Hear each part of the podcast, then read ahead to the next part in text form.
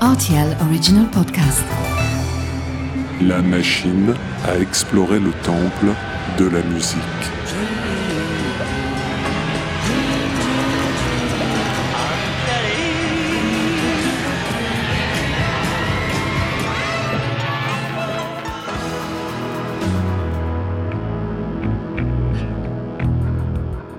Les titres phares des artistes méconnus, les titres méconnus des artistes phares.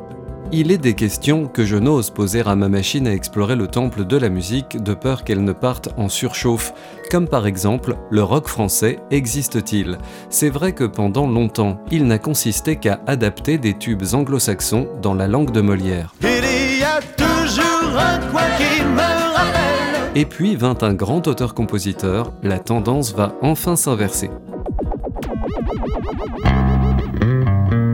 Titre 69 Erotic Year, artiste Mick Harvey, année 1995.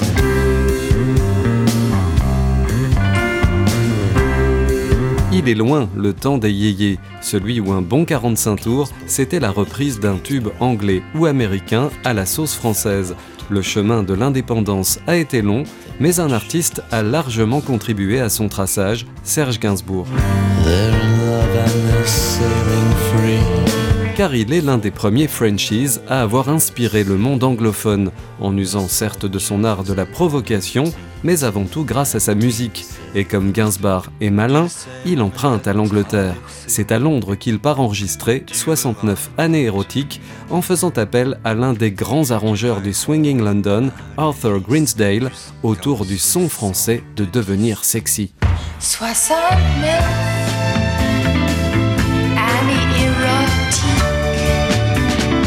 Gainsbourg enregistrera même quelques-uns de ses titres in English, please. Come with me, let's get together in my comic strip. Let's talk in bubbles, let's go. Bang, And zip, forget your troubles and go. shabam, pa. 69.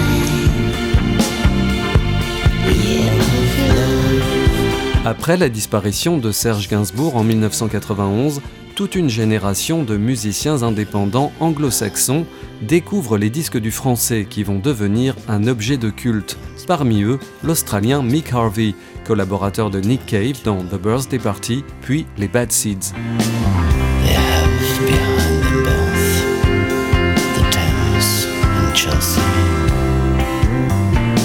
Sur l'album Intoxicated Man paru en 1995, le musicien ne fait pas référence aux substances qu'il a ingérées en compagnie du dandy ténébreux, ça pourrait faire l'objet d'un épisode entier, mais à son addiction aux chansons de Serge Gainsbourg. Ce sera le premier opus d'une série d'albums composés de titres de Gainsbourg adaptés en anglais par Mick Harvey avec une grande déférence. Ici, c'est l'Australienne Anita Lane, disparue en 2021, qui remplace Jane Birkin.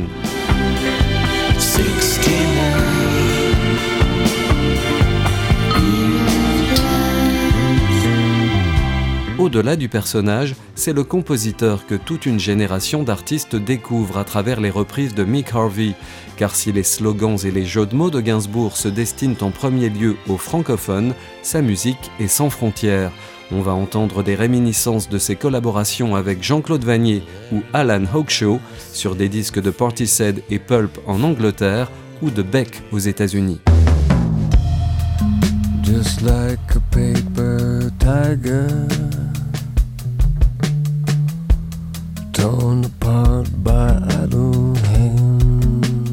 Quant à Mick Harvey, il continuera d'explorer le répertoire du français sur trois autres albums.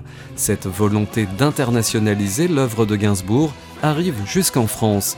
En 2006, le parolier des premiers disques d'Alain Bachung, Boris Bergman, adapte lui aussi en anglais 14 chansons de Gainsbourg, interprétées entre autres par Marianne Faithfull, Franz Ferdinand, Placebo et bien sûr Jane Birkin sur l'album Monsieur Gainsbourg Revisited. Et oui, désormais, French Pop Matters. À bientôt pour de nouvelles explorations.